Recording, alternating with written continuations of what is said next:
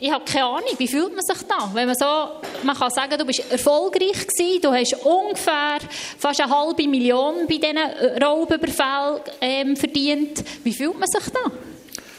Ja, in dem Moment, also muss ich ganz klar sagen, äh, ein Otto-Normalbürger, der hat eine gewisse Hemmschwelle oder so etwas macht. Äh, ich habe eine hervorragende militärische Ausbildung gehabt. Ich bin ein ehemaliger Grenadierwachtmeister und da trainiert man natürlich da äh, Überfälle machen, aber natürlich nicht auf Banken. Äh, aber da habe ich das Handwerkzeug gelernt und äh, wenn man es als ins Kriminelle abgeleitet tut, dann tut man sich äh, Rechtfertigungen zurechtlegen, dass man denn das überhaupt machen tut. Und was man auch völlig ausblenden tut, ist, dass man da Menschen könnte verletzen dass Menschen darunter leiden können. Sondern du, du sagst, ich, ich gehe ja nur rein, ich gehe ja nur Geld holen, mehr nicht. Und das ist also die Verharmlosung, das ist dann eben so sehr fatale. Und äh, dann am Schluss, wenn du das ganze Ding durchgezogen hast, dann stellst du dich an selber, machst du ein Selbstbildnis von dir, wo du dich überhöhen tust und sagst, ja, du bist ein, bist ein Held, hey, bist ein cooler Sieg, dass du gemacht hast.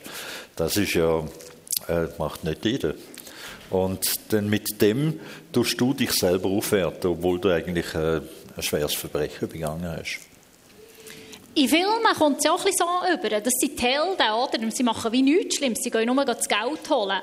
Wenn man es aber ein bisschen konkreter anschaut, auch in deinem Fall, ähm, ist es auch schlimm gewesen. Es hat einen Raubüberfall gegeben. Äh, du hast das zwar bis ins Detail geplant, du musst flüchten, wie das vorgeht, aber dann hat es manchmal gleich so Sachen gegeben, die nicht ganz voraussehbar waren. Beim einen Überfall waren plötzlich Kinder herum. Kannst du mal ein bisschen von dem erzählen, dass man ein bisschen das Ausmaß sieht, dass es eben doch nicht so cool ist, so ein Banküberfall.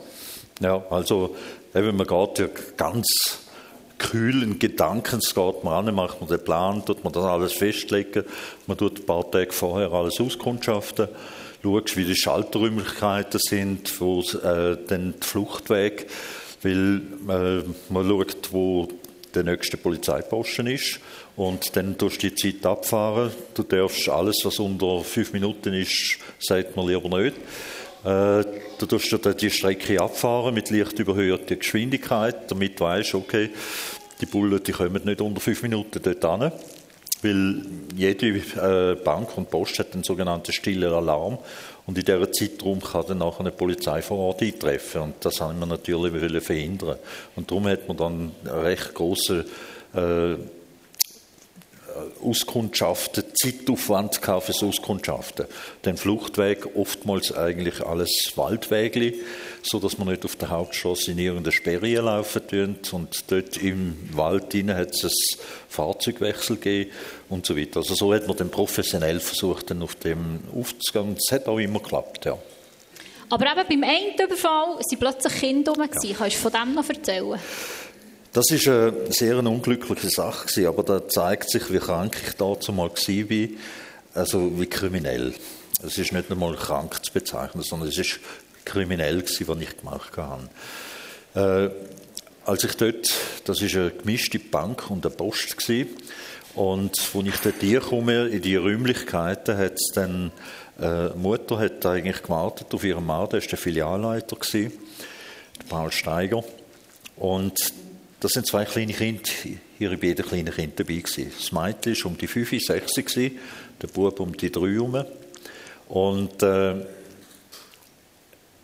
dann habe ich gesehen, wo ich in die hinteren Räumlichkeiten bin ich eben von hinten her bin ich eingedrungen.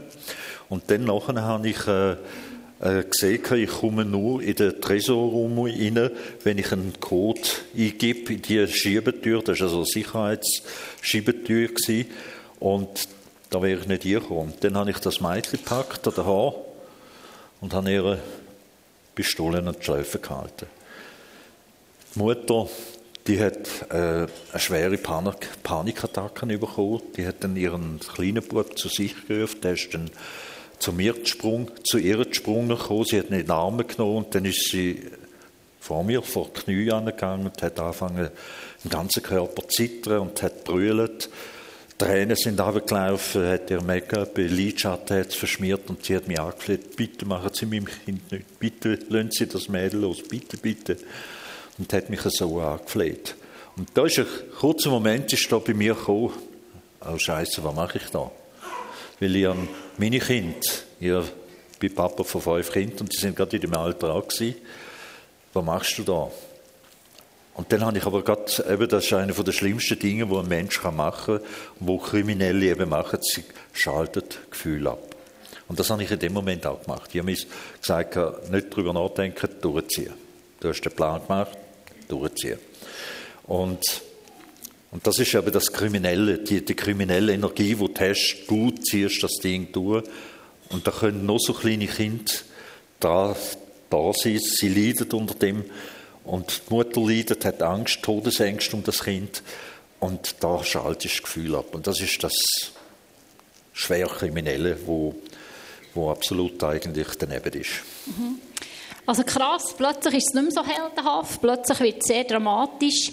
Wenn man schaut, die Kinder, die ganze Familie war traumatisiert, gewesen, schwer traumatisiert. Der Gio hat jede Zeit vergrennen, wenn er jemanden mit einer schwarzen Kappe oder einem schwarzen Helm hat gesehen. Das Mädchen hat längere Zeit in Therapie müssen, hat man das Gefühl gehabt, jetzt ist es besser. Ein bisschen später hat, ähm, hat sie das Essen verweigert, hat nur noch Brei wollen. Wo das nach ein paar Monaten ist durchgestanden war, ist sie in der Pubertät völlig in die Magersucht hineingefallen. Also schwerst traumatisiert. Der Überfall ist ein paar Minuten gegangen und das Familienleben war kaputt. Gewesen. Wie, wie fest bist du bewusst gewesen, was es für Schäden haben könnte, die du geplant hast? Das ist eben äh, ein kriminelles Hirn, tut das gar nicht in Betracht ziehen. Weil alles, was, was einem anderen Menschen könnte widerfahren könnte, das tust du einfach abblocken. Da, tust, da geht mir nichts an, das ist ein Problem vom anderen. Und während der Knastzeit habe ich ja freiwillige Therapie gemacht. Und dort ist dann eigentlich der Inhalt, wo du die Taten aufarbeiten tust. Und da lernst du eigentlich dann eben dich in andere Menschen jetzt versetzen, insbesondere auf deine Opfer einzugehen. Was machen die durch? Mhm. Und da lernst da musst du dann lernen, eben den Knopf aufzutun. Und das gibt es viele Kriminelle, die das nicht können, die das verweigern. Oftmals der Grund, weil sie selber mal äh, Gewalt in ihrer Kindheit erfahren haben. Und das ist wieder ein Schutzschirm, den sie zutun. Und darum werden es auch viele, die im Knast so krasse Verbrechen gemacht haben, werden wieder rückfällig, weil sie es nicht an sich anlöhnen. Ich hatte eine gute Therapeutin, ich hatte einen guten Gefängnisseelsorger, die haben bei mir den Knopf gefunden, aufzutun, dass ich mich in die gewaltige Sache, in das Erlebnis eingegangen habe, jetzt spüren, was passiert mit diesen Menschen. Da komme ich sehr gerne noch darauf zurück ähm, und dort noch genauer hören, was, was dort so Knackpunkte waren. Ich werde noch ein bisschen in dem bleiben, wo, wo du in dem Kriminellen innen bist. Du, das kann ich mir vielleicht irgendwie noch vorstellen, dass ich Gefühl muss abstellen muss, sonst würdest du es ja nie durchziehen. Gleichzeitig, auf der anderen Seite, bist du Familienvater gewesen, du hast es vorhin erwähnt, hast selber fünf Kinder gehabt, zum Teil im ähnlichen Alter. Wann habt ihr erfahren, dass der Papi Bankräuber ist? Ja, da, wo ich verhaftet worden bin, weil an dem Wochenende habe ich eigentlich abgemacht, dass ich Kind übernehme. Und ich hatte dazu mal ein Mietauto gehabt und das Mietauto, ich habe den Kind gesagt, ich muss noch warten. Äh, ich komme euch dann nachher holen, muss nur das Auto zurückbringen. Und äh, die Polizei, die Kriminalpolizei hat da vermutlich das Telefon abgehört und hat genau gewusst, wo sie mich abpassen können und hat mir eine Falle innerhalb der Räumlichkeiten von dieser Autovermietung aufgestellt. Und äh, ja, ich bin dann nichts ahnend dort gelaufen, habe dann äh, die Papier zurückgegeben, die Fahrzeugpapier und den Schlüssel. Und dann hat dann der Mitarbeiter gesagt, ja, ich muss noch ein Formular holen und ist dann raus, und das ist ein Stichwort für äh, die Grenadierpolizei gewesen, weil vorher ist eben, sind meine Mittäter sind auch verhaftet worden. Und die haben dann eben erzählt, hey, der Rudi Sabo, der ist ein Scharfschütz, der ist ein Grenadier, ein Kampfsportler, der hat Uhrenerfahrung. Also, wenn er den will, da gibt es Krieg. Und da haben sie dann nachher eine äh, Grenadierpolizei aufgeboten, Truppe, und die haben dann mich dann hops genommen. Also die sind dann von drei, vier verschiedenen Seiten sind die, die Räumlichkeiten eingedrungen mit vorgehaltenen Waffen, voller Ausrüstung und habe ich gesehen, keine Fluchtmöglichkeiten. Und dann habe ich einfach nur, nur so gemacht und dann haben sie mich gerade zu Boden gerührt, so wie man es im Film einmal sieht, haben mich nach Waffen abtastet und dann Handschellen angelegt und dann so bin ich dann abgeführt worden. Jetzt sind es mir noch unter, wie war für deine Kinder? Also, die, also wenn ich darf noch ergänzen Aha, ja. deine Frage betreffend Kind, ja. wie sie es erfahren haben. Und da ist jetzt ein, ein, ein unsensibler Teil von der Polizei. Ich habe dann ihnen gesagt, äh, da haben sie gefragt, wo mein Gepäck ist. Und dann habe ich gesagt, ja, das habe ich bei jedem Kind deponiert, weil ich hätte das Wochenende mit dem Kind, aber schaut auf die Kinder, dass jemand auf die Kinder schaut, weil äh, wenn ich, wenn ich gefangen bin, dann sind Kinderlein, müssen müsst ihr jemanden holen. Und die sind mit der Sturmtruppe, sind die dann nachher in die Wohnung hier gedrungen, Kinderlein, Polizisten in Vollmontur, alle Zimmer durchwühlen, Kästen ausgeräumt und so weiter. Und die Kinder sind alle fünf da. Der älteste war um die acht, die kleinste war um die zwei. Die sind ganz verängstigt auf dem Gofen, haben sie sich gegenseitig umklammert sind sie dort gehockt, haben nicht mehr gewusst, was ein- und ausläuft. Und also ein paar wilde Polizisten sind da die Wohnung am Ausräumen. Also man kann ein sagen, unsensibel. He? Ja, habe ich dann ihnen auch gesagt. Und dann hat es aber eine Weile lang gebraucht, bis eine Polizistin gekommen ist und die hat dann nachher, die Polizistin hat dann angefangen, so, äh, sich zu beschäftigen, indem sie Zeichnungen und Malen tun. Und dann habe ich ihnen eine Telefonnummer gegeben und dann ist auch so, sobald du etwas rausgegeben hast, ist alles verdächtig. Telefonnummer. Ah, das müssen wir zuerst überprüfen, die Person, ist die involviert in die Raubüberfälle? Oh, also die denken in so grossen Rahmen, äh, wo du sagst, hey, haben einen Knall in der Schüssel, aber klar, Polizisten, das ist ihr tägliches Brot, dass sie mit so Typen wie ich da zu tun haben. Und dann müssen sie immer das Schlimmste annehmen. Ähm, wie war es dann für deine Kinder, was ist weitergegangen, wenn die in die Schule gehen und sagen, hey, was ist dein Papi? Mein Papi ist Bankräuber. Sind es die Helden in der Schule? Nein. Klassisch Papi äh, Sie sind halt so naiv und haben das gesagt. Und da ist eine Welle losgegangen. Sie sind massiv gemobbt worden, weil sie eben einen kriminellen Papi haben, der im Gefängnis ist, sind fertig gemacht worden von anderen Mitschülern. Und ich habe ja eben sehr, äh, ich bin Kampfsportler und ich habe zum Beispiel meinen zweitältesten, der ist auch voll auf das abgefahren. Der, ist, der ist schon mit drei, als er drei war, habe ich die ersten Kung-Fu-Griffli ihm beigebracht. Und als er dann grösser geworden ist, der hat er, ja, ist auch sehr kräftig gebauter kleiner Kerl gewesen. Und wenn er einen wütig gemacht hat, dann hat er gerade vermöbelt. Und wenn er einen Kopf grösser war. Und mit dem hat er ziemlich Probleme bekommen. Der älteste Sohn, der ist eher ein sensibler, der hat dann fast mit zwölf seinen ersten Selbstmordversuch gemacht, weil er so gemobbt worden ist und fertig gemacht worden ist von den anderen.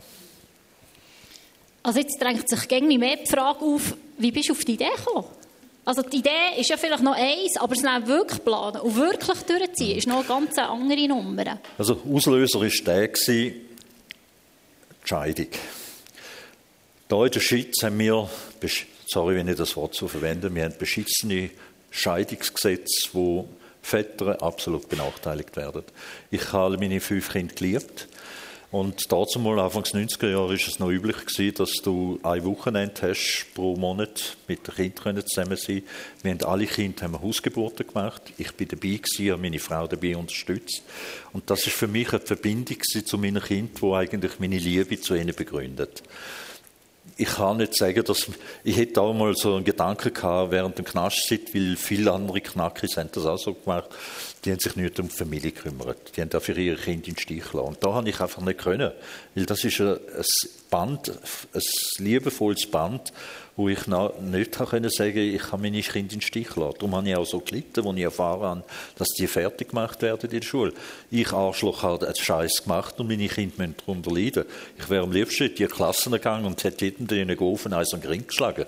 Natürlich, so löst sich das Problem nicht. Aber das ist die Emotion, die ich hatte.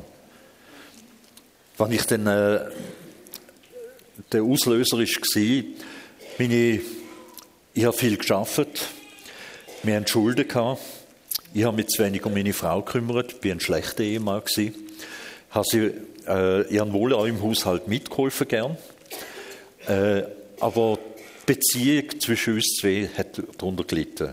Und sie hat sich den Trost bei anderen Männern gesucht.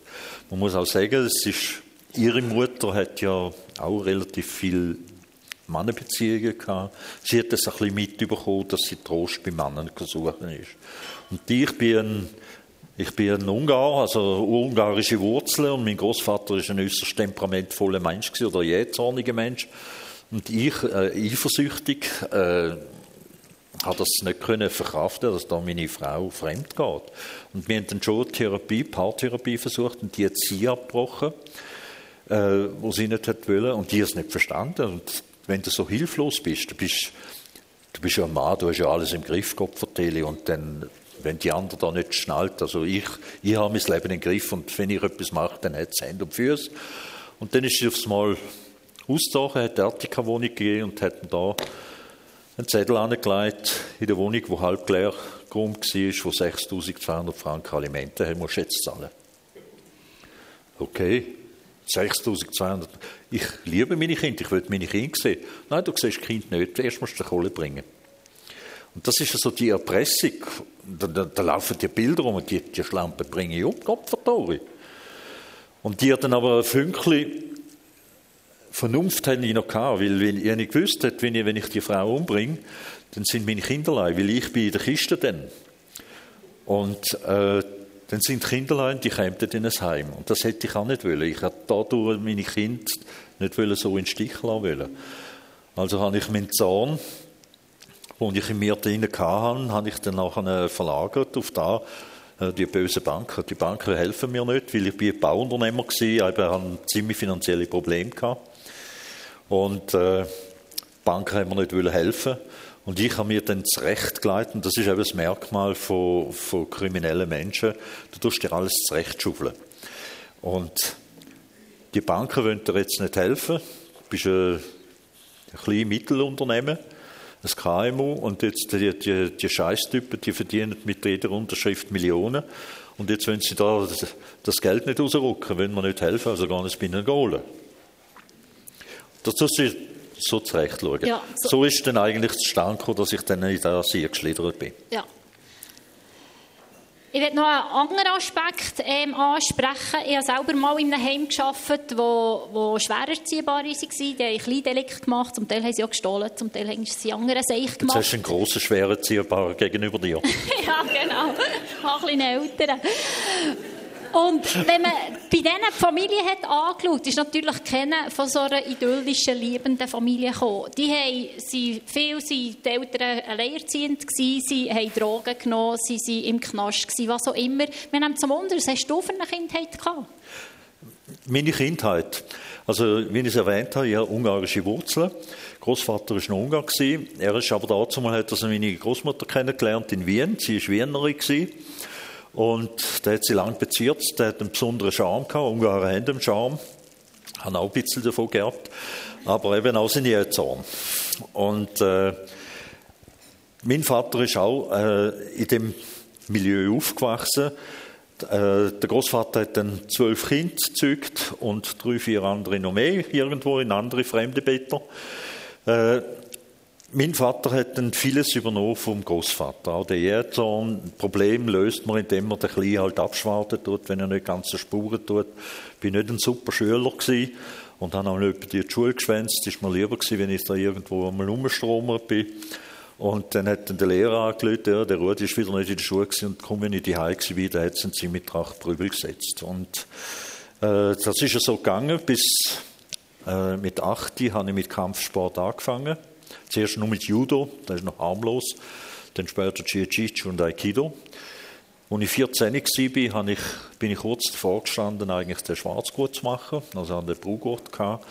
Und da war auch so ein Vorfall, gewesen, da habe ich die Unterschrift vom Vater gefälscht. Und der, der, der hat mir geschmerzt. Gehabt. Und dann hat er mich auch nochmal verprügeln Und da hat es mir den Klick gemacht und dann habe ich ihn verprügelt. Und wenn du das Erfolgserlebnis hast mit 14, dass dein eigener Vater, und mein Vater ist auch so ein Brummer wie ich, und ich bin dazu mal noch so ein kleiner Sprenzel gewesen. Und wenn das äh, äh, so ein Erfolgserlebnis hast, dass du mit Gewalt ein Problem lösen kannst und wirst dann in Ruhe gelassen, ist, Vater hat mich das letzte Mal angelangt, hat mich nie mehr geschlagen, dann äh, ist das ein Erfolgserlebnis. Dann hast du bestätigt, dass sie dir drinnen, hey, du schlägst jemanden zusammen und dann nachher ist Ruhe. Dann hast du das Problem gelöst. Und in der Schule ist das dann so weitergegangen. Nur in der Schule habe ich es ein bisschen perfider gemacht. Ich habe mich dort gerne ein bisschen als Held aufgespielt. Aufgrund von dem, was ich können. Und ich habe mir immer geschaut, wer tut moppen. Weil ich als Ausländerkind hier in der Schweiz habe zuerst, also mit sieben bin ich hier in die Schweiz gekommen. Und das war auch im Bernbiet, darum verbindet mich mit dem Bernbiet immer äh, sehr schön, weil die äh, Gespönte und Klassenkameraden, die sind super gewesen. Und dann, wo wir in die Ostschweiz sind, dort bin ich gemobbt worden. Und da hat mich dann nachher immer mehr äh, ein Widerstand in mir, auch Einsamkeit, bist der einsame Wolf gewesen. Und dann eben mit Kampfsport hast du dann nachher die Leute rausgepickt, die dich, die andere plaget haben. Und dann bin ich angegangen, wenn die dann quasi das Znüni-Brot oder Taschengeld von den anderen ausgenommen haben, dann hat es eins auf die Nase gegeben und dann habe ich dann das Znüni-Brot zurückgegeben oder das Taschengeld zurückgesehen und dann bist du der Held vom Schulhaus gewesen. Das ist also perfide Methoden, wo ich mich mit Gewalt können durchsetzen und noch der cool Sieg war. Aber äh, im Grunde genommen ist das eins, also ich mache relativ viel bei Schulen auch, und ich die Geschichte erzähle, wo ich darauf aufzeige, wenn man Gewalt erfahren hat, wenn man am Boden liegt als kleiner Bub und man wird abgeschlagen und es wird ja auch gesagt, du bist ein Schießdreck wert, du machst nur Scheiße und äh, wirst verprügelt. Das geht in ein nie. Weil da heißt dann nachher, du bist nicht wert. Du bist gar nicht wert. Und da tust du schon als Kind, tust du dir einen Minderwert pflanzen. Und das wird immer stärker. Und der Minderwertigkeitsgefühl wirst du nicht los. Da nimmst du mit, bis ich ins Militär gegangen bin. Mit dann während der Lehre habe ich mich eingebürgert, bin Schweizer Bürger geworden. Und dann habe ich, wenn ich mir gesagt habe, weil relativ viele Familienmitglieder in Ungarn sind bei dem Aufstand gegen die Kommunisten umgekommen. Und dann hat es ganz Haufen Geschichten hat dann kursiert in unserer Familie, in unserer Sippe, wo dann nachher gesagt hast, eigentlich müsste man da mal rächen. Und die haben mir gesagt, okay, Kampfsport kannst du, jetzt musst du noch lernen schiessen. Also gar nicht freiwillig zu den Grenadier. Die haben mich mit Handkurs aufgenommen, weil ich topfit war. Das, ist, das Büchlein, das da unten ist, war, ist schon früher noch ein bisschen weiter oben. Ich runtergerutscht. Die haben mich mit Handkuss genommen. Ich bin auch gut. Ich bin einer der wenigen Grenadiere, die mit der silbernen Grenadiermedaille wegen äh, hervorragender sportlicher Fähigkeiten ausgezeichnet worden ist. Da habe ich mich eingebildet. Dann bin ich befördert worden, habe den Korpus bekommen, später der Wachmeister. Und jeder Ort, wo du mehr bekommst, und jedes Winkel, wo du mehr bekommst, tust du das innere Minderwertigkeit aufpeppen. Da bist du dann stark, schöne Uniform, der Grenadier, cooler Sieg bist. Jetzt bist du ein cooler Sieg. Aber der Minderwert, der hat für einen Schutzschirm hast da um die um. Und den, den nimmst du verdammt sich nochmal mit bis ins Erwachsenenleben. Also die ganze Tragik, kann man eigentlich schon ein bisschen sagen, hat schon in der Kindheit angefangen. Wenn man all die Aspekte schaut, mit der Frau ist sie Hose, mit dem Geschäft ist sie Hose, die Kinder sind gemobbt worden, die Polizei hat die gefasst, ist eigentlich alles in Hose. Ja. So das schöne Bild, der Bankräuber auf einer Insel Ferien machen und ist nur noch glücklich, ist, ist recht äh, abrupt beendet worden. Du hast es vorhin schon ein bisschen angetönt. Jetzt möchte ich auf das zurückkommen. Wann ist dir dann so bewusst worden, Scheiße, es ist so ein cooler Held, bin ich gleich nicht gewesen. Eigentlich ist wirklich alles in die Hose gegangen. Mhm. Also ich habe anderthalb Jahre Isolations- und Untersuchungshaft. Und dort wird das einem bewusst. Und da hast du ja nur Gespräche mit denen, die dich da den, den Riegel zuschieben beim Gefängnistür, mit dem Untersuchungsrichter und mit dem Polizisten. Das sind die einzigen, die du reden kannst. Die Mutter ist zugelassen worden. Aber das war eine harte Sache. Die Mutter so treu, wie sie als Mutter ist, und sie hat wirklich ihre Pflicht als Mama hat sie unglaublich ernst genommen, weil sie hat mich als Sohn geliebt. Und sie ist jede Woche ist sie bei mir ins Untersuchungsgefängnis gekommen und hat mir äh, Schmutzwäsche mitgenommen und hat mir saubere Wäsche mitgebracht. Und dann ist sie einmal auch da gesessen und hat gesagt, Rudi, Rudi, was haben wir falsch gemacht, dass du so schlimme Sachen gemacht hast. Und ich habe nur können sagen, du hast nichts falsch gemacht. Das ist Ich bin dazu mal, bin ich knapp nicht ganz 35 gewesen, als ich den Scheiß gemacht habe. Also ein junger, kräftiger Mann, im besten Alter im Grunde genommen. Und da kann ich nicht sagen, der Papi hat mich verschlagen, darum habe ich den Scheiß gemacht. Da hast du dann deine Mutter gesehen, wie sie verzweifelt ist, was ihren Sohn gemacht hat. Und da ist mir dann auch bewusst worden. Und dann auch die Versagensgefühle, die sind dann total da. Das ist wie ein Hammer. Und da kommt die ganze Minderwertigkeit eben auch führen. Denn, okay, du bist ein Haufen Elend und es hilft dir niemand. Niemand hilft dir. Und da kommen dir dann auch und sagst, hey, du bist ein beschissener Vater. Deine eigenen Kinder leiden unter dem, was du gemacht hast. Du bist ein beschissener Sohn, du bist ein blöder Ehemann gewesen, äh, Geschäftsmann hast auch noch versagt. Hey, was für einen Sinn hat das Leben noch da auf dieser Erde? Bring dich doch am besten um. Mach dem ein Ende. Was hat dich beim Leben behalten? Also ist ja völlig verständlich, wenn du, wenn du so das Leben nehmen ja, die Wie bist du weitergegangen? Die Kinder, die Kinder haben mir Briefe geschickt, die haben Zeichnungen gemacht. Äh, das ist, da habe ich dann nur angefangen aufhängen. Das hat mich gegeben. Da habe ich gemerkt, okay, du wirst eine Aufgabe haben, wenn du aus dieser Scheißkiste rauskommst. Du musst irgendwie deinen Kindern erklären, dass das, was du gemacht hast, nicht gut war, aber dass du sie liebst und versuchst ihnen dann auch irgendwie ein, ein guter Vater zu sein. Aber ich habe keinen Plan wie ich das schaffe. Ähm, was, was ist denn auch dein Plan gewesen? Also irgendwie, irgendwann bist du sogar noch früher zur Kiste ausgekommen, weil du die gut hast benommen. Was ist aber dort in dieser Kiste passiert? Hat das gelangt, dass du hast gesagt, gut, ich will den Kindern äh, etwas Besseres vorleben? Nein. Eine von der ersten Begegnungen, also man muss den Strafvollzug so anschauen.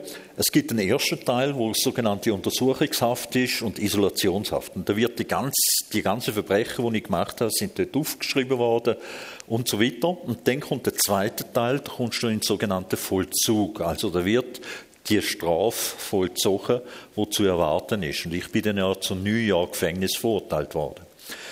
Und das Schweizer Gesetzbuch sagt noch vor, wenn man äh, wenn man erstmalig im Gefängnis ist und gute Führung, dann wird ein Drittel der Strafe bedingt erlassen.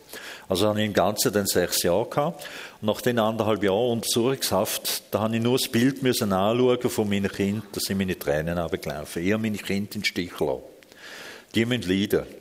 Und da habe ich gewusst, jetzt brauche ich mal eine Hilfe. Und das Erste ist im Gefängnis, haben die Gefängnisseelsorger haben einen ganz äh, speziellen Status, weil die müssen jedes äh, Geheimnis für sich behalten. Die haben eine Schwiegepflicht. Also denen kannst du mal dein Herz ausschütten. Und der Gefängnisfahrer, der hat, der, der hat das super gemacht, weil ich, äh, ich erinnere mich noch, wenn er angekommen wäre und sagt, Rudi, du musst nur an Jesus glauben und dann nachher gehen alle Schulden von dir weg. Glaub an Jesus Christ, ein Superstar. Dann hätte ich gesagt, fick dich, hau ab. Sorry, wenn ich so primitiv bin, aber das ist trotzdem mal so gewesen. Der hat etwas ganz Wichtiges gemacht. Der ist in meine Zelle gekommen und dann hat er gesagt, was bedrückt dich? Was machst du? Was hast du für Sorgen? Und dann habe ich können sagen, ja, meine Kinder werden plagen und ich kann meine Kinder nicht helfen. Und habe angefangen zu rennen. Was er gemacht hat, er ist einfach da geguckt und hat zugelassen hat dann gesagt, darf ich für dich beten? Ich sagte, na gut, wenn dir, wenn dir das gut tut. Und dann hat er mit mir betet und dann das Vater unser gemacht und dann ist er gegangen. Und dann ist er jede Woche ist er zu mir gekommen. Und eine von der ersten Bewegungen, ich glaube zweite, dritte Begegnungen, sagte er zu mir, Rudi, äh, ich will dir etwas ganz Wichtiges mitgeben. Und da musst du schauen, dass du da kannst ein bisschen verinnerlichen was du sagst, wir ernten. Du hast Gewalt gesagt und hast jetzt die Staatsgewalt geerntet und bist jetzt im Gefängnis. Und versuch da etwas Gutes zu machen jetzt. Oh, George, ich bin im Knast, da hat es 120 Knackis und einer spinnt mehr als der andere. Was will ich da Gutes machen? Die haben, die alle, die haben alle irgendwie einen, äh, Necken ab. Und er hat gesagt, ach, der Herrgott wird es irgendwie schaufeln, dass du in eine Situation hier kommst, wo du Gutes könntest machen, aber du musst es machen. Okay, ist also einer von diesen Halbheiligen. Darf ich ganz kurz da. etwas fragen? Hast du das mit dem Seelsorger, hast du das müssen machen? Ist das so ein Pflichtprogramm im Gefängnis, wo du Nein. das Woche für Woche, oder ist das wie Alles, was mit der? Seelsorge zu tun hat, ist freiwillig. Aber irgendwann hat dann er mir gesagt, Herr Rudi, du hast wirklich einen Knall in der Schüssel. Du, musst, du brauchst eine Therapie, du musst mal lernen, deine Emotionen, deine Aggressionen in den Griff zu bekommen. Weil es hat dann schon mal jemand gerebelt unter den Insassen, weil da hat ein paar wirklich Dübel gehabt. Und äh, dazu mal bin ich topfit gewesen und äh, ja, da hat es ein paar Sachen gegeben. Auf jeden Fall äh, ja, habe ich gesagt, ich und Therapie, pff, geht's denn alles, Seelenklempner. Und Ist schon gut, dass ich zu dir gehe, weißt Und dann hat er gesagt, nein, gar nicht. Und der hat, er hat mich ein paar Mal bearbeitet und hat gesagt, komm, geh nicht. Und dann musst du dann zuerst zu einem Psychiater gehen, Gefängnispsychiater, und der tut da so einen Fragebogen durch die auslisten und dann tut der das auswerten und dann sagt, ja, gut, okay, tun wir Therapie an, aufschaufeln und dann hat er mich zu einer Therapie angeordnet. Jetzt muss man noch, bevor ich da weiter erzähle, muss ich eine andere Begebenheit noch sagen. George Muck hat noch etwas ganz Wichtiges gesagt, der Gefängnisseelsorger. Er hat gesagt, es gibt keine Zufälle. Es ist ein von Gott gewolltes Zufallen. Und du musst entscheiden, in welche Richtung das geht. Und die mir denken, okay, ist wieder so ein halbheiliger Spruch. Mhm. Ist aber ganz wichtig gewesen, das Wort, das er gesagt hat. Ich habe nämlich da äh, eine ganz wichtige Prüfung gehabt, eine geistige Prüfung. Und zwar, ich habe mir aufgrund von dem, was meine Ex-Frau mir gemacht hat, weil wenn ich, als ich im Gefängnis war, hat sie mich völlig ausgenommen. Wir sind da noch verheiratet gewesen, und da hat sie auf meine Rechnung hat sie Sachen gekauft, ganz teure Sachen. Sie hat ihre neue Kücheneinrichtung gekauft, von Stierspüler, Tumbler, Wäschmaschine, Küchengerät und alles auf meine Rechnung. Und das ist schön, bei mir ist der Rechnungsstapel gegangen, ohne dass ich etwas gewusst habe. Ich habe immer die Post massiv verzögert, Monate später bekommen, bis ich betrieben worden bin und habe nichts machen weil wir verheiratet sind noch. Und die haben mir dann nachher ein Frauenfindbild angefangen hat dann gesagt, die Schlampe von Frau, du, irgendwie werde ich das dir zurückzahlen. Jetzt ist es so, ich bin ein relativ junger Frischling, bin ich eben dann sozusagen in neue Verzug gekommen. Und man muss sich vorstellen, im Knast hat es immer verschiedene Gruppen.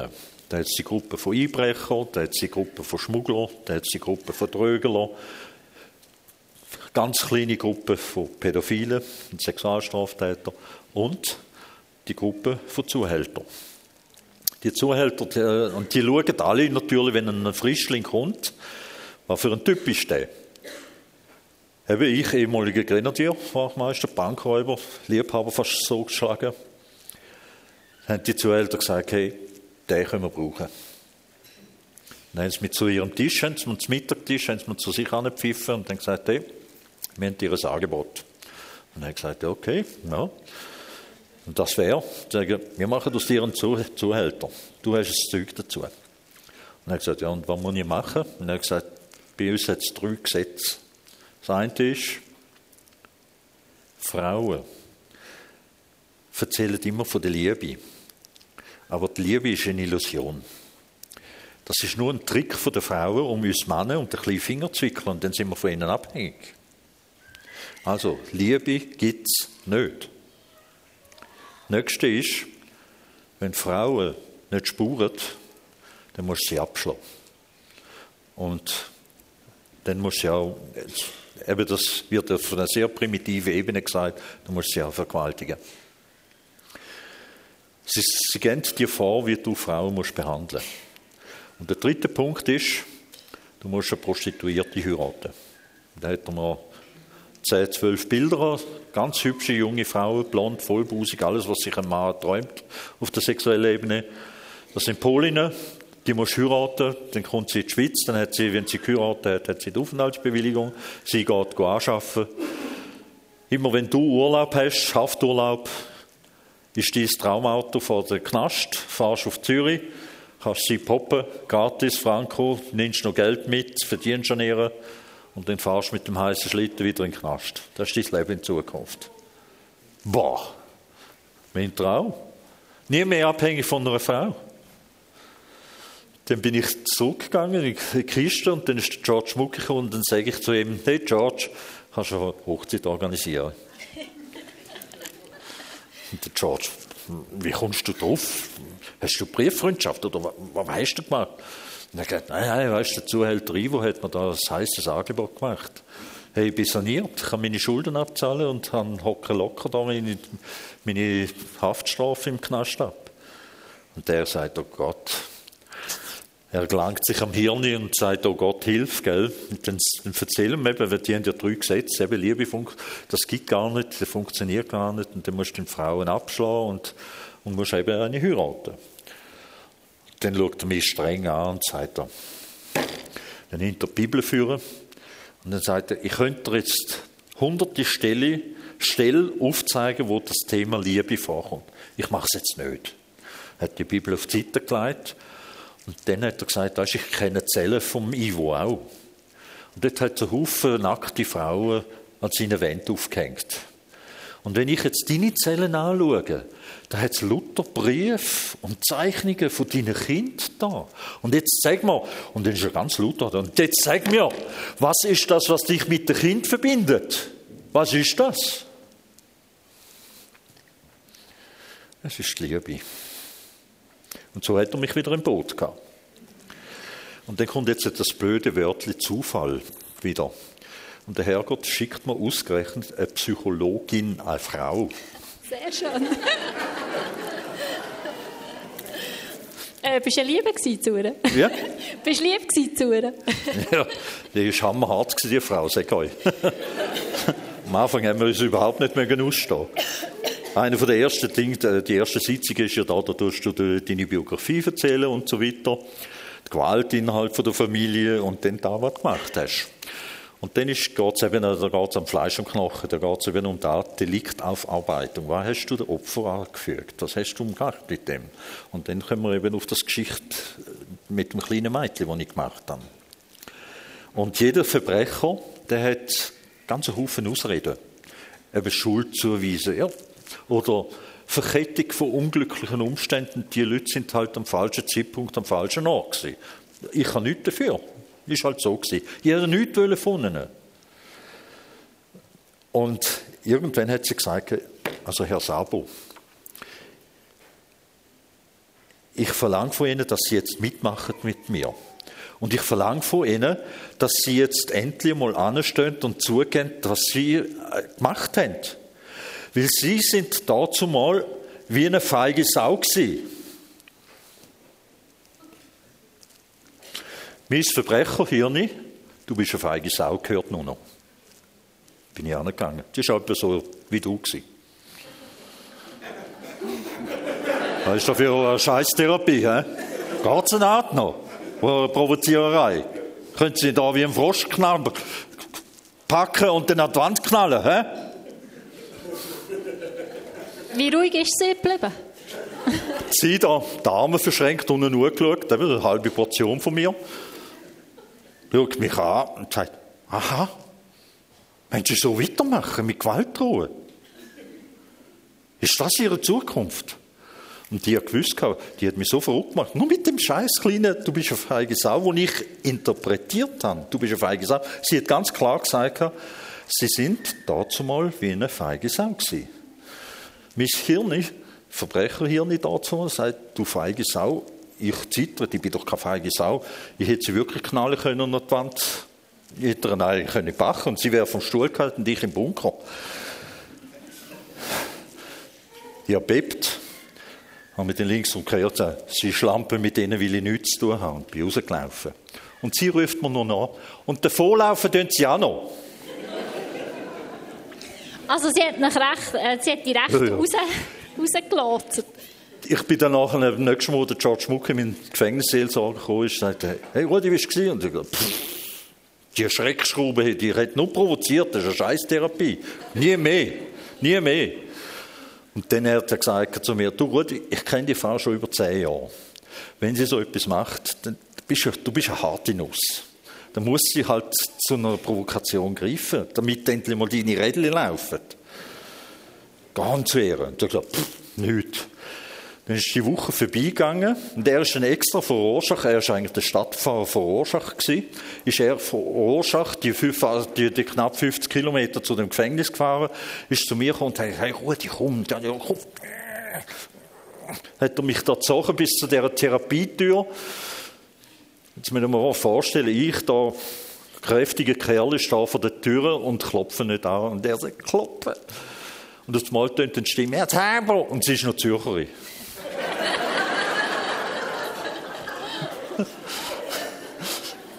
Herr Säber, kommen Sie rein, ich warte auf Sie. Und dann hat sie so eine noch gehabt, Gott vertraue. Ich gehe dann rein und dann merke ich, ja, ein Haufen schöne Bilder, der Teppich ist auch irgendwie komisch da. Und das Fenster draußen ist auch noch irgendwie etwas gewesen, das schaue sie nicht an. Und dann sagt sie, ich will eine Entschuldigung von Ihnen. Sie entschuldigen Sie, Sie haben mit dieser feigen Sau angefangen. Die Therapiestunde ist umgegangen, weil wir miteinander gestritten haben, wer sich bei wem und entschuldigt. Aber am Schluss könnt ihr euch vorstellen, wer gewonnen hat. Aber nicht ich. Und sie hat dann mir am Ende von dieser Stunde gesagt, drei Sachen will ich von Ihnen. Ich will nie mehr, dass Sie mich mit Gewalt bedrohen. Weil dann gehe ich raus und Sie kommen in einen geschlossenen Knast. Das Zweite ist, Sie haben mich zutiefst beleidigt. Sie haben eine sexuelle Abwertung gemacht. Mich als Frau, Sie haben mich Schlampe genannt. Ich bin verheiratet, und jetzt kommt eben das Wörtchen Zufall, ich bin verheiratet mit einem evangelischen Pastor. Oh, das ist ja auch so halbheilige Scheiße. Und das Dritte ist, Sie sagen mir, was für Ziel haben wir in dieser Therapie.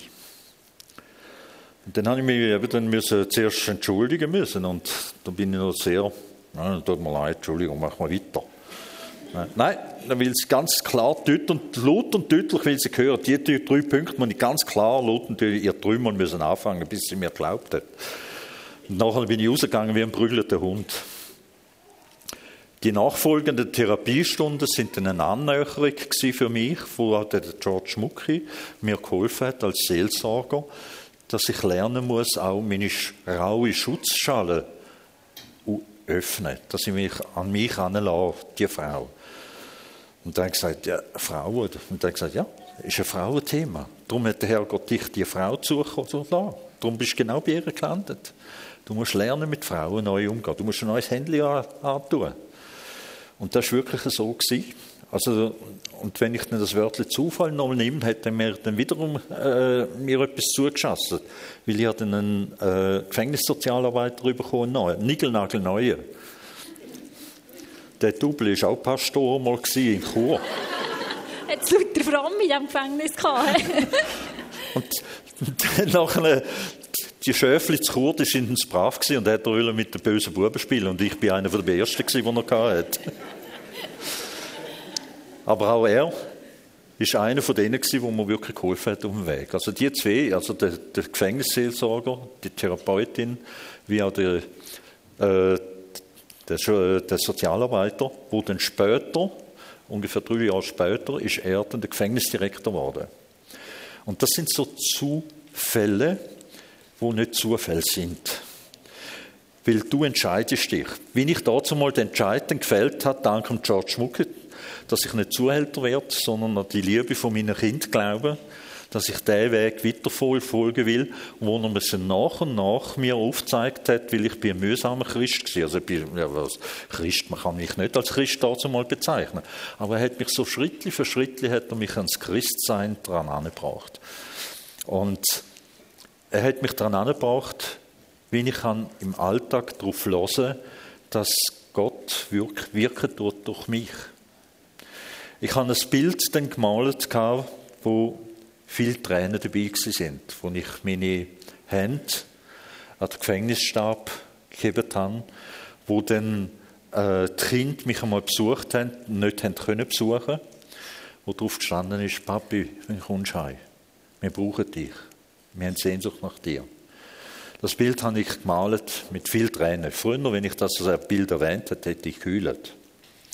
Aber das hätte noch einen, einen Reifungsprozess gegeben, dass es dann nicht mehr so gewirkt hat, dass ich auch meine Schuldgefühle äh, in den Griff bekommen habe. Das Bild hat der George Mucki gesehen. Und der hat dann gesagt, Rudi, das Bild nehmen wir. Weil es gibt ganz viele Familien von Inhaftierten, die in armen Verhältnissen leben, wo das Geld aufs Mal nicht mehr da ist, wo dann Spendengelder brauchen. Wir tun immer vor der Weihnachten machen wir einen Spendeaufruf. Das Bild ist tatsächlich gewählt worden. Dann ist das versendet worden bei 100, mehreren hunderttausend äh, Familien und äh, Postversand. Und ein reicher Geschäftsmann im Fürstentum Liechtenstein bekommt das Bild auch. Und der hat ein eigentümliches Hobby gehabt. Der hat gesagt, der hat Bilder, Fotos, Illustrationen, Gemälde hat er gesammelt, die ihn besonders angesprochen haben. Und er hat in altgriechisch Gedicht geschrieben zu diesen Bildern, was für Eindrücke das er hat. Und der telefoniert mir dann nach dem, äh, im neuen Jahr, nach diesen Weihnachten, telefoniert er mit dem äh, Gefängnisdirektor, der früher noch mein Sozialarbeiter war, und sagt, hey, das Bild würde ich gerne abkaufen. Und dann ruft mich der Gefängnisdirektor zu sich ins Büro, ich telefoniere und sage, ja, nein, das kann ich nicht. Das Bild ist zu emotional näher an meine Kinder. Das ist ein Teil von meinem Herz, und ich da das Bild hier tue, das kann ich nicht verkaufen. Und dann hat er mich gefragt, ob er könnte, äh, er macht eine Vernissage über seine Werke in Vaduz und er würde gerne das Bild verlehnen. Er würde auch etwas dafür zahlen. Er hat gesagt, ja, okay, wenn Sie mir wieder zurückschicken, und wehe, Sie schicken es nicht zurück. Dann hat das Bild bekommen, nach drei Monaten bekommen es wieder zurück über, und dann hat er gesagt, ja, ich wäre bereit, da Miete 3000 Franken zu zahlen, das war ein voller Erfolg, die Vernissage. Dann hat er gesagt, nein, tun Sie es an einen guten Zweck spenden, ist okay für mich. Habe ich gute Taten mal gemacht. Wie lange bist du denn schon so gleich ein bisschen mit Gott unterwegs gewesen? Also, bin das ich ist ja dritte, vierte Jahr drin gewesen, okay. aber ja, ja. Und dann ist zeitgleich noch etwas anderes passiert. Das war 1999 gewesen. Da haben wir ein Katastrophenjahr gehabt. Also besonders in der Ostschweiz. Da ist zuerst im Juni, hat es den ganzen Juni nur geregnet. Und dann haben wir in der Ostschweiz, der Bodensee ist über die Ufer, der Rhein ist über die Ufer, der Katastrophenschutzchef vom Kanton St. Gallen hat dann im Fernsehen einen Aufruf gemacht. Äh, hat darum bittet um Freiwillige, weil die Feuerwehr, Zivilschutz sind auspumpt gewesen. Sie brauchen Freiwillige, die Sandsäcke abfüllen und Sandsäcke biegen tun. Und dann in der Kiste und denken, hey, da wäre jetzt noch etwas. Wir Knackes könnten das ja auch. Wir sind alle noch voll im Saft und äh, haben ja eine Umfrage gemacht. Ich bin dann gewählt worden äh, zu der Insassenräte. Es hat dann sogenannte sieben Insassenräte gehabt. Die haben Streit geschlichtet untereinander oder wenn Anschaffungen angestanden sind, wie zum Beispiel Sportgeräte oder Antragstellen für einen äh, Wettkampf teilzunehmen. Das war dann unser Job. Gewesen. Ich bin der Katzenonkel. Ich bin mit äh, Katzen und Hunden aufgewachsen. Und das war einer der wenigen Kanäsche, wo du Katzen haben können halten, die Insassen. Und weil ich gewusst habe, wie das geht, da, dass die Viecher gut versorgt sind, mit Essen, Tierarzt und so, Impfungen, habe ich dann den Job von der, der Katzenonkel bekommen. Da hat noch schöne Geschichten, die ich noch dazu erzählen Auf jeden Fall, ich mache eine Umfrage bei allen Knackis, hey, wer wäre bereit für Sandsäcke abfüllen? Und dann hat es einen ganzen Haufen gehabt, etwa die Hälfte vom Knast gesagt machen wir mit. Und dann bin ich zu meinem Gefängnisdirektor gegangen. Ich sage immer meinem. Äh, aber er war mein Sozialarbeiter und er hat mich gut kennt. Und er gewusst, der Rudi Sauber, der ist ein Ex-Grenadier, ein sturer Sieg, aber wenn der anzeigt, der, der zieht das Ding durch bis auf die Z. Mal, das Projekt könnt ihr befürworten, aber wir können nicht so viele Gefangene gehen. Und dann sind etwa 30 Leute hat, haben es ausgewählt. Gehabt. Dann hat er auch bei den Mitarbeitern gefragt, wer von den Mitarbeitern mitgeht. Und so sind wir dann abgekarrt worden auf äh, Rorschach und äh, äh, Alteri, wo dann dort ein Kiesgrub war, wo wir zuerst abgefüllt haben. Alteri hat noch einen Flughafen. Und der ist gerade neben dem Alteri. Und der ist eben auch schon über die Ufer vertreten und hat die, äh, den Flughafen überflutet. Und unser Auftrag war, Sandsäcke ungefähr anderthalb Meter zu biegen. Und dort haben wir ein ganz besonderes Erlebnis gehabt. Da hat wirklich die Bevölkerung hat sich dort zusammengesammelt und hat Pleti und Kreti haben alle geholfen. Und schön ist, es hat ja leicht geregelt. immer noch geregelt. Da haben sie immer so im 50 Meter Abstand haben Pavillon aufgestellt. Da hat es Haufen Frauen gehabt, wo Hotdogs heißen, Tee, Kaffee, Schnaps, uh, und alles haben die parat gemacht, äh, äh, ein Hamburger. Du bist verköstigt worden und du bist ganz normal behandelt worden. Das war eine unglaubliche Sache. Für uns Knacki, du hast nur die, die beschissenen Knackis kennengelernt und jeder beschisst jeden. Und dann aufs Mal kommst du raus bist mit Otto Normalbürger zusammen und die sind total freundlich. Man ist Hand in Hand, schafft man, biegt da die, die Sandsäcke rum, die Frauen flirten einen an und äh, das ist wie eine neue Welt. Du hast jahrelang bist du weg von dem. Das ist komplett eine neue andere Welt. Und das ist der Hammer gewesen. Auch für die anderen, für die Kumpels, die da mitgekommen sind. Die haben, wir haben im Bus nur noch über das geredet, wie die uns normal, uns Gefangene normal behandelt haben. Natürlich haben sie nicht gewusst, dass wir Knackis sind. Der Einzige war, äh, der ist der Katastrophenschutzchef. Und der ist am Ende vom Einsatz ist der zu uns angekommen und das war noch lustig. Gewesen. Dann haben wir so im Halbkreis wie Militär müssen umstehen. Der ist da gestanden. Meine Herren, eigentlich sind Sie der Abschaum von unserer Gesellschaft. Aber heute haben sie bewiesen, dass sie auch etwas Gutes tun können. Und das wünsche ich ihnen im weiteren Weg weiterhin. Mit stolz geschwellter Brust sind wir dann heimgefahren. Und das ist ein ganz besonderes Erlebnis gewesen.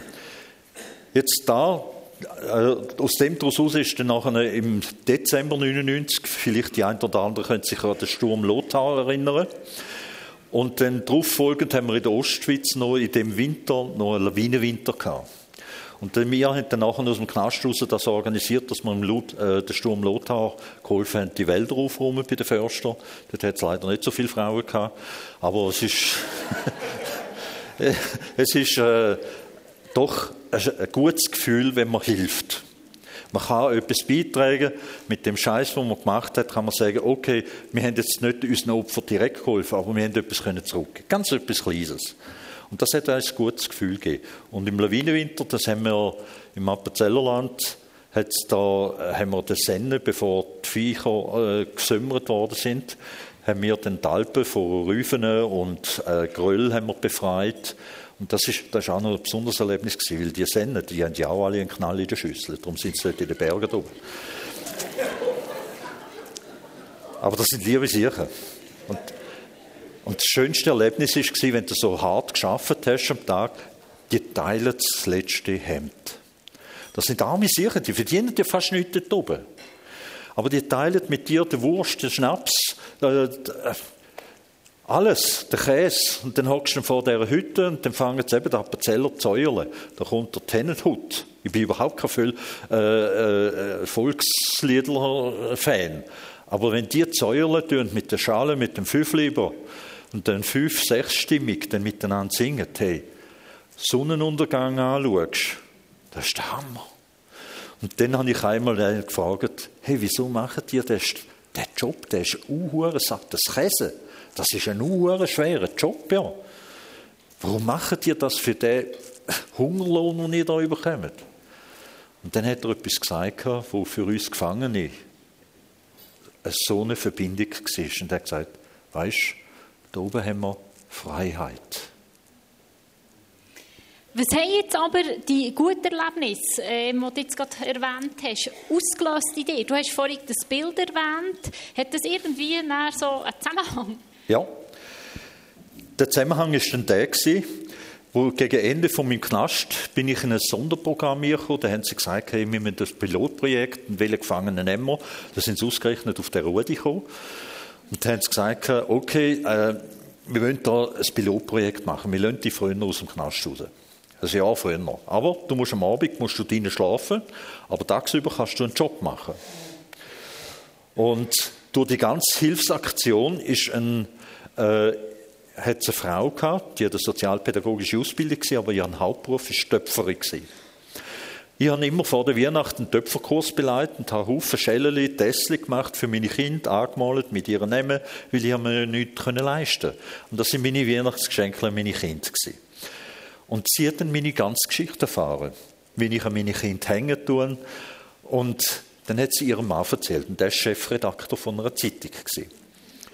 Und der hat dann gesagt, hey, wir machen den, ich mache einen grossen Bericht über Wiedergutmachung. Thema Wiedergutmachung von Leuten, die schwer kriminell gewesen sind. Dann haben sie mich eingeladen, äh, in, die, äh, die Redaktion gekommen, mit dem Direktor zusammen. Der Direktor und dann haben sie äh, den Zeitungsartikel rausgelassen, eine ganze Seite ist über das geschrieben worden.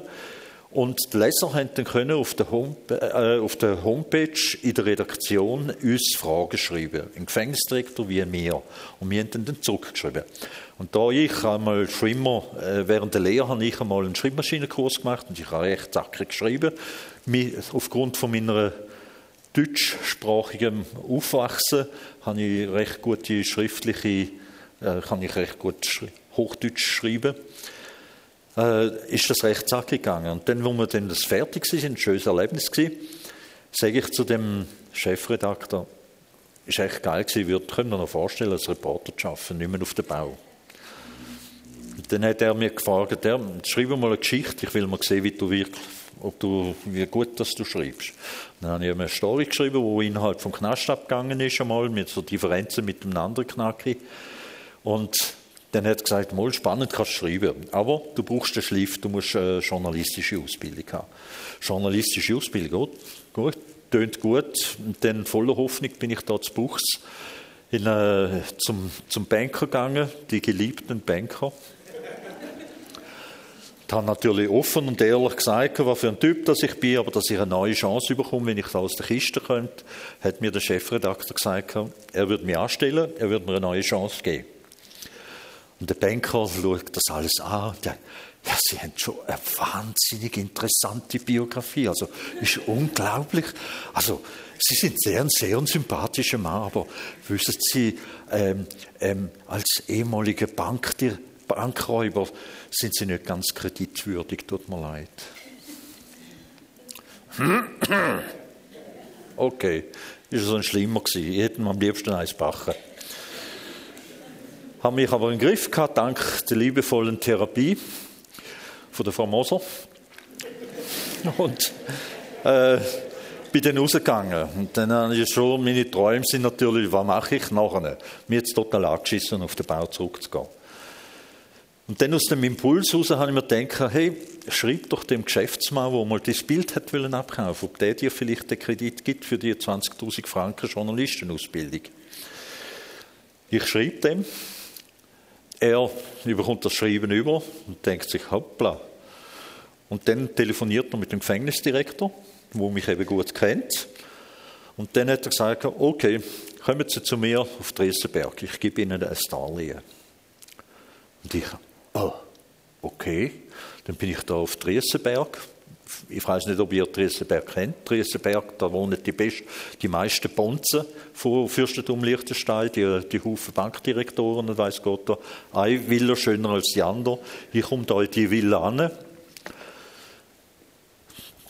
Komme da in den Eingangsbereich, wo wie ein Rittersaal aussieht. Ich war beeindruckt. Der zeigt mir da den Darlehensvertrag. Und dann löse ich den durch. Und unten dran steht ganz klein geschrieben, Enfant perdu.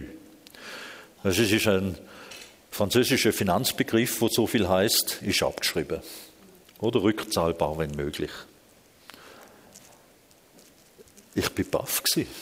Ich habe natürlich das unterschrieben, bin heimgegangen, bin ins Gefängnis zurück, in die Zelle zurück, habe auf den George Muck gewartet, der ist gekommen und sagt, hey George, meine Zukunft, ich habe einen Darlehensvertrag und ich kann eine journalistische Ausbildung machen. Er holt sich da mit an, schmunzelt mir an sagt, siehst das ist Saat und Ernte. Eindrücklich, eindrücklich. Wenn ich jetzt ein bisschen fies sein könnte man sagen, ja, das ist ja gleich Zufall. Du kannst es vielleicht so münzen, das ist Saat und Ernte oder so. Aber man kann auch sagen, vielleicht hast du auch einfach einen Schwein gehabt. Kannst du noch ein bisschen mehr darauf eingehen, wie Gott konkret erlebt hast? Eine der eindrücklichsten Begegnungen war die. Also ich habe eine journalistische Ausbildung gemacht, habe eine Weile lang zuerst in einer Zeitung geschafft, dann nachher beim Fernsehen. Beim Fernsehen ist dann nachher, äh, da habe ich äh, einen Bandscheibenvorfall gehabt, weil ich habe einen Fehler gemacht. Während der Kiste habe ich meine Aggressionen können gut kanalisieren durch Sport, Krafttraining, Säckeln. Und da bin ich noch topfit gewesen.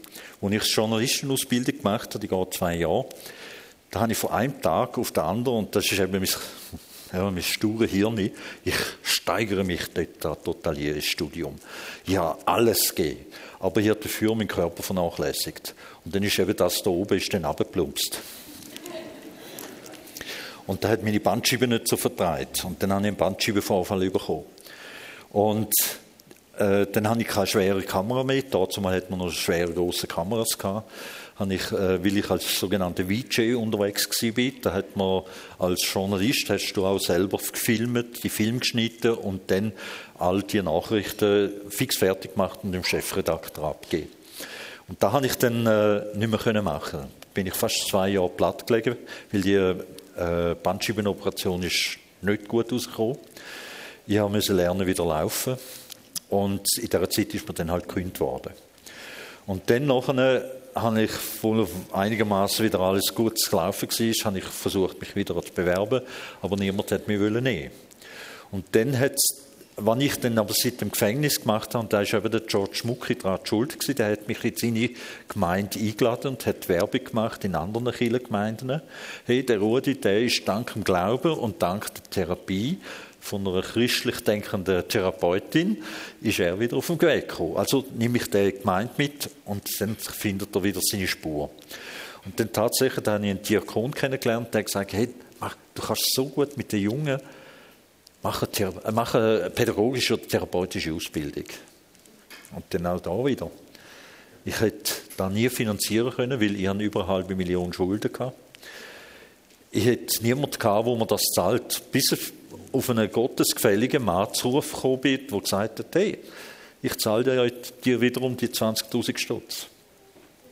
Und habe dann nachher eine therapeutische Ausbildung machen wo ich gegen Ende von der, äh, also pädagogisch-therapeutisch, also ich bin heute ein Arbeitsagoge, darf mich schimpfen, systemischer Arbeitsagoge. Äh, ich, während deren Ausbildung hat es einen Lehrgang gegeben als Antiaggressivitätstrainer und Coolness-Trainer. Den habe ich gerade auch machen, der hat auch gezahlt. Und so bin ich dann eigentlich ein Fachmann geworden, wo es darum geht, wenn es Aggression, wie überkomme ich Aggressionen in den Griff über. Und Während dem Lehrgang vom Antiaggressivitätstrainer habe ich einen kennengelernt, der ist früher, wie soll es nicht anders sein, Jugendpastor gewesen. Der hat gesagt, hey Rodi, du hast ein Problem. Und gesagt, wieso? Ich glaube, du kannst da, was du gemacht hast, kannst du dir selber nicht verzeihen. Und er hat gesagt, ja, der ist schon recht. Äh, weil immer, wenn ihr meine Opfer dann denkt da, weil die Schuldgefühle sind gravierend worden. Weil da, was meine Opfer durchgemacht haben, da hat sie jahrelang geplagt. Ja, später auch dann, äh, beziehungsweise bis letztes Jahr, habe ich noch mit meinen Opfern im Gefängnis geschafft. Wir sind in die Gefängnisse hineingegangen und haben den Jungs in der Knackris habe ich meine Geschichte erzählt und die Opfer haben ihre Geschichte erzählt, was sie mit mir erlebt haben und was Opfer-Täter-Gespräche bewirken dass man lernt, sich in die Opfer einfühlen. Das ist da, was wir diesen Leuten beigebracht haben. Bis vor dem Zeitpunkt, also Guido hätte geheißen, der Jugend Jugendpastor, mit dem ich zusammen den Antiaggressivitätstrainer gemacht habe, der hätte nachher gesagt, hey, weißt du wir hocken mal zusammen, du musst lernen, dir selber zu verzeihen. Äh, weil eben, Du musst nur an Jesus glauben und dann alle Schuld kalt von dir ab. Das Märli ist bei mir nicht gegangen. Und er hat mit mir, als, als evangelischer Pastor, hat er mit mir den Kreuzweg gemacht. Da haben wir eine Meditation gemacht miteinander, wo wir die einzelnen Stationen, wo der Jesus Christus gemacht hat, bis zu seiner Kreuzung sind wir durchgegangen. Und in dem Gebet, in dem verinnerlichen, sind wir bis an den Hügel Golgatha und dann bin ich der Verbrecher gewesen, wo zu seiner Rechte von Jesus auf, aufs Kreuz genagelt worden ist. Und der letzte Text heißt ja so weit, dass der andere Verbrecher zum Jesus sagt, hey, du nennst dich der König der Juden, aber jetzt kannst du nicht einmal dir selber helfen. Und dann sage ich zu ihm, hey, unter uns drei sind, ist er derjenige, der wirklich nichts gemacht hat. Wir zwei sind die Sünder. Wir zwei sind die Sünder. Und er sagt dann der Jesus, folget mir nach und ihr werdet im Abend im Paradiese sein. Und das ist, weil ich so in mir drin war, habe ich eine Tonne schwere Last von Schuld, pam, weg. Und das ist bei mir der Zünder. Ich habe das körperlich gespürt, als wäre das physisch eine schwere Last, wo ich an der Schuld, die ich an mir getragen habe, weil früher konnte ich nicht über das reden, weil da, da wären meine Tränen abgelaufen. Ja, öppe die müssen einen Vortrag müssen abbrechen, weil ich, weil ich von meiner Schuld geredet habe. Ich habe es nicht ausgehalten, weil die Schuld ist mir zu groß gewesen. Dann musste ich den Vortrag abbrechen. Seitdem her aber, seitdem, dass ich die Schuld habe können abgeben auch im Sinne, wo Jesus gesagt hat, gehe dahin und sündige nicht mehr. Genau das muss man machen. Man darf nicht mehr da machen, was man gemacht hat. Und das ist da, was ich jetzt auch mit den Jungen, ich arbeite heute hauptsächlich mit jungen Leuten, die vielfach aus dem Knast rauskommen, oftmals auch aus der Psychiatrie oder Entzugsanstalten, wo ich dann ihnen aufzeigen tue, was kann man machen, damit man es wegkommt. Und ich verlebe es vor. Eigentlich der Auftrag, den Jesus uns allen gegeben hat, ist nichts Besonderes. Er hat jedem einzelnen Menschen das ja mitgegeben. Lebe es vor. Sündige dann nicht mehr und lebe es vor. Du musst gar nicht missionieren. Wenn du nur schon das allein machst, dann hast du einen ganz wichtigen Punkt erfüllt. Und seitdem kann ich über das auch reden. Ich kann, äh, weil ich weiß, es gehört zu meiner Geschichte. Es gehört zu meinem schlimmen Teil von meinem Leben. Und da kann man dann auch wiederum sagen, ich weiß nicht, wer das gesagt hat, aber aus Schießdreck kann auch etwas wachsen. Und von dem her äh, versuche ich jetzt da etwas jungen Menschen weiterzugeben aus diesen negativen Lebenserfahrungen, die ich gemacht habe. Wie gehe ich mit Emotionen, Aggressionen um? Gebe ich jetzt jungen Menschen weiter. Mega eindrücklich. Hey, leider läuft uns die Zeit davon. ich glaube, wir müssen langsam zum Schluss kommen. Und ich werde eigentlich mit dem hören. Haben eindrücklich gewesen. So das Zusammenspiel von, man muss an sich arbeiten, in Therapie gehen, mit x Sachen, die Gott einem zufallen mit übernatürlichen Erlebnissen, wo du merkst, da ist etwas gegangen, das du nicht in Wort fassen kannst, wo die Schuld fort ist, haben eindrücklich. Merci viel, viel mal bist du da gewesen. Hier ein kleines Dankeschön, dass du bist auf Frutigen gekommen. Merci vielmal. Ähm, Danke auch. Herzlichen Applaus.